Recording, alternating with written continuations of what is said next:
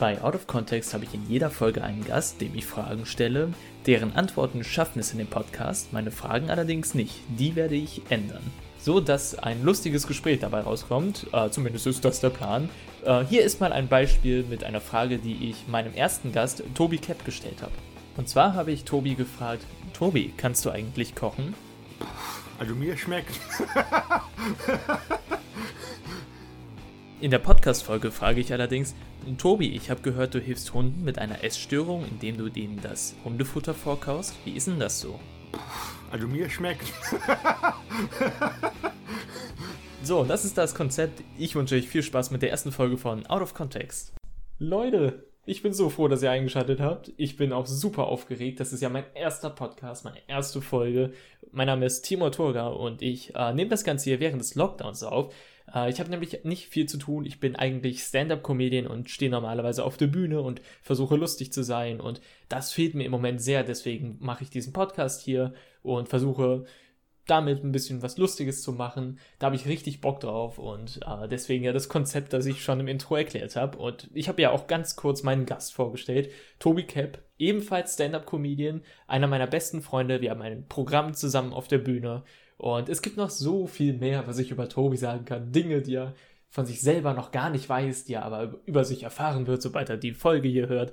Das wird mega lustig, denn Tobi ist nicht nur Stand-up-Comedian, er ist auch der beste Hundetherapeut der Welt. Er ist der beste Hundeseelenklempner überhaupt. Er hat schon so vielen Hunden geholfen mit Depression. Er hatte einen Golden Retriever mit multipler Persönlichkeit. Ich finde, das ist wirklich sehr beeindruckend, Tobi zu viel äh, des Lobes. Ach, Tobi, du brauchst gar nicht so bescheiden sein. Also, nach dem, was ich gehört habe, äh, bist du wirklich einer der Besten. Du hast sogar einem Hund mit einer Essstörung geholfen, indem du ihm das Hundefutter vorgekaut hast. Ich meine, wie ist das überhaupt?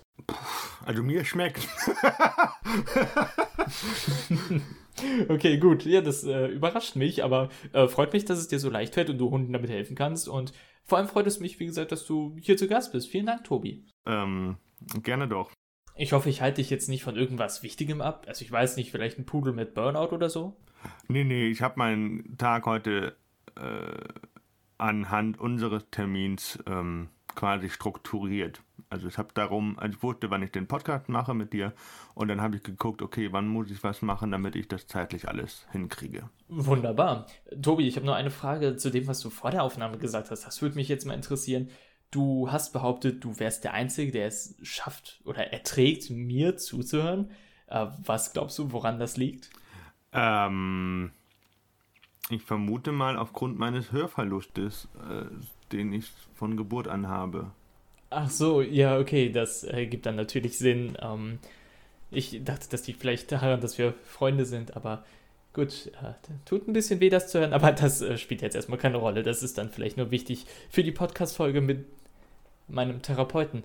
Ähm, gut, nächste Frage. Denn ich hätte noch mehr Fragen zu deinem Job. Und zwar, äh, nachdem du festgestellt hast, dass einer deiner Patienten Satanist ist, ähm, was hast du genau dem Herrchen dann geraten oder gesagt?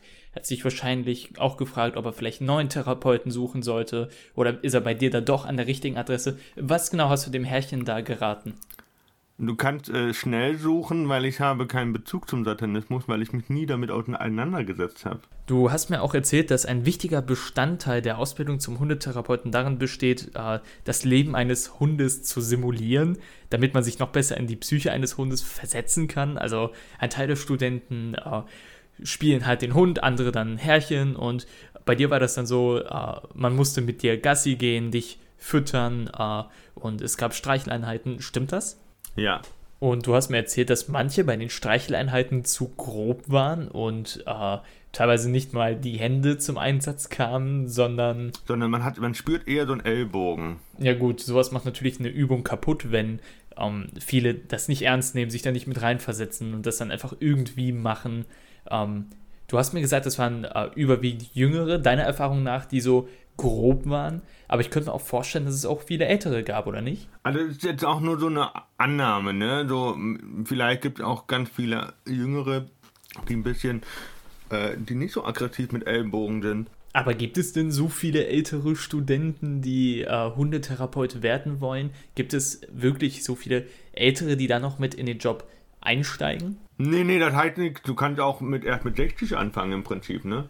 Ja gut, dann ist es ja auch durchaus möglich, dass Ältere da ähm, genauso grob sind, wenn es darum geht, die anderen Studenten zu streicheln und sie wie Hunde zu behandeln. Und deswegen will ich das jetzt gar nicht so pauschalisieren. Der freiwillige Teil bei äh, der ganzen Hundesimulation ist äh, der Hundewettbewerb, also mit anderen, also richtigen Hunden bei einer Hundeshow auftreten, Parcours machen, Tricks machen für Leckerlis äh, und du hast da freiwillig teilgenommen und sogar ein Schleifchen mit Hundeknochen gewonnen. Und meine Frage ist jetzt, ähm, wieso nimmst du eigentlich an so einem Wettbewerb teil, wenn er freiwillig ist? Bei Wettbewerben halt auch immer nur so eine Sache ist, das macht er halt mit, weil es halt irgendwie eventuell in deiner Vita gut aussieht, beziehungsweise ähm, es ist halt auch fürs Publikum, ne? Ja, natürlich. Ne, man muss auch sagen, du selber sagst ja auch, dass du viel Spaß bei dem Wettbewerb hattest. Ähm, vor allem, als du dann auf allen Vieren auf dem Siegertreppchen warst mit dem Hundeknochen im Mund. Ähm, wie war das denn für dich, als du festgestellt hast, dass es auch Hunde gab, die den Wettbewerb nicht so sehr genießen konnten wie du? Wie bist du mit diesen Hunden umgegangen? Hast du in irgendeiner Form äh, therapiert, versucht zu therapieren, irgendwas gesagt? Und falls ja, was hast du den Hunden gesagt? Hast du Spaß? Ja, dann sag das mal deinem Gesicht. Bumm. So viel auf jeden Fall zu deinem interessanten Job. Ich hätte jetzt noch Fragen zu deinen Hobbys und zwar hast du einen eigenen ASMR-Channel auf YouTube und ich wollte fragen, ob du uns vielleicht eine kurze Vorführung geben möchtest, was du denn auf diesem Channel so machst.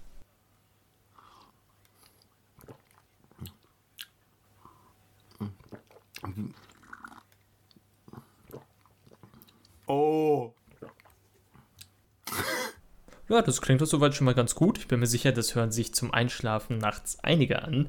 Jetzt möchte ich dich auf ein etwas äh, kritischeres Thema ansprechen. Und zwar weiß ich ja, dass du Mitglied in einer Ringermannschaft bist. Und ich weiß, dass du bei vielen Kämpfen, das weiß ich von ehemaligen Gegnern, dass du dich nicht an Regeln hältst. Also du äh, piekst in Augen, du kratzt, du ziehst an Haaren, du machst etwas, das sich das Kappa-Pult nennt. Also eine Art Hosenzieher und die Gegner dann auf den Boden werfen. Und es verstößt ja alles gegen die Regeln. Möchtest du dich dazu äußern? Äh, okay, also ich finde es sehr interessant, dass es anscheinend äh, Regeln gibt. Ja, natürlich gibt es da Regeln und du solltest sie dir auch unbedingt angucken. Das ist sehr wichtig. Das muss so sein beim Sport. Aber ich möchte ja jetzt nicht weiter mit dir äh, schimpfen und dich dafür kritisieren, dass du halt eben unfair kämpfst, sondern jetzt möchte ich natürlich auch gerade die letzten Minuten der ersten Folge nutzen, um auch über unser gemeinsames Programm zu sprechen, ungesehen und unerhört. Und zwar für die, die das jetzt hören und unser Programm noch nicht kennen. Ähm, Tobi und ich sind auf der Bühne, machen beide Stand-up-Comedy, haben aber auch gemeinsame Parts, wo wir auf der Bühne sind und das Publikum bekochen, allerdings komplett ohne Kleidung.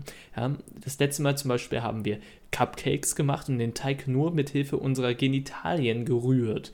Und äh, das ist tatsächlich äh, etwas, das man noch nie gesehen hat und was sehr unerhört ist. Und ähm, das ist würde ich schon sagen, etwas sehr Besonderes. Ja, vor allem einmalig, ne? Also das ist ja der Punkt.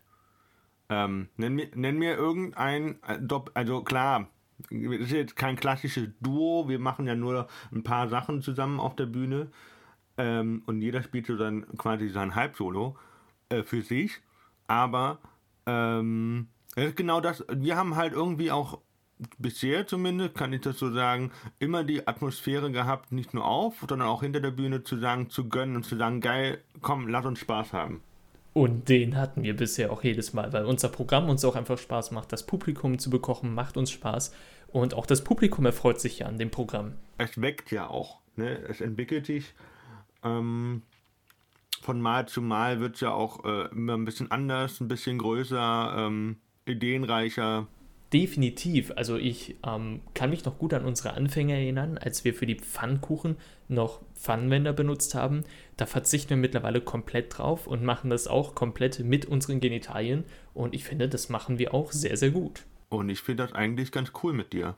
Finde ich auch mit dir, definitiv. Und ich freue mich schon auf unseren nächsten Termin, denn, liebe Zuhörer, mit sehr viel Glück äh, kann unser nächster Termin stattfinden. Und zwar am Freitag, den 21. Mai im Boulevardtheater Deidesheim. Da freue ich mich schon richtig drauf. Du, Tobi, freust dich bestimmt auch. Ähm, ja, also ich habe sowieso, ich habe äh, gute Laune dabei und äh, Vorfreude natürlich. Ich bin auch ein bisschen gespannt, äh, äh ob das Anklang findet. Und äh, also Bock habe ich allemal auf dich. Das klingt doch wunderbar. Dann hoffe ich, dass du dich gut vorbereitest und dir den Intimbereich rasierst. Ja, definitiv bereite ich mich gut vor.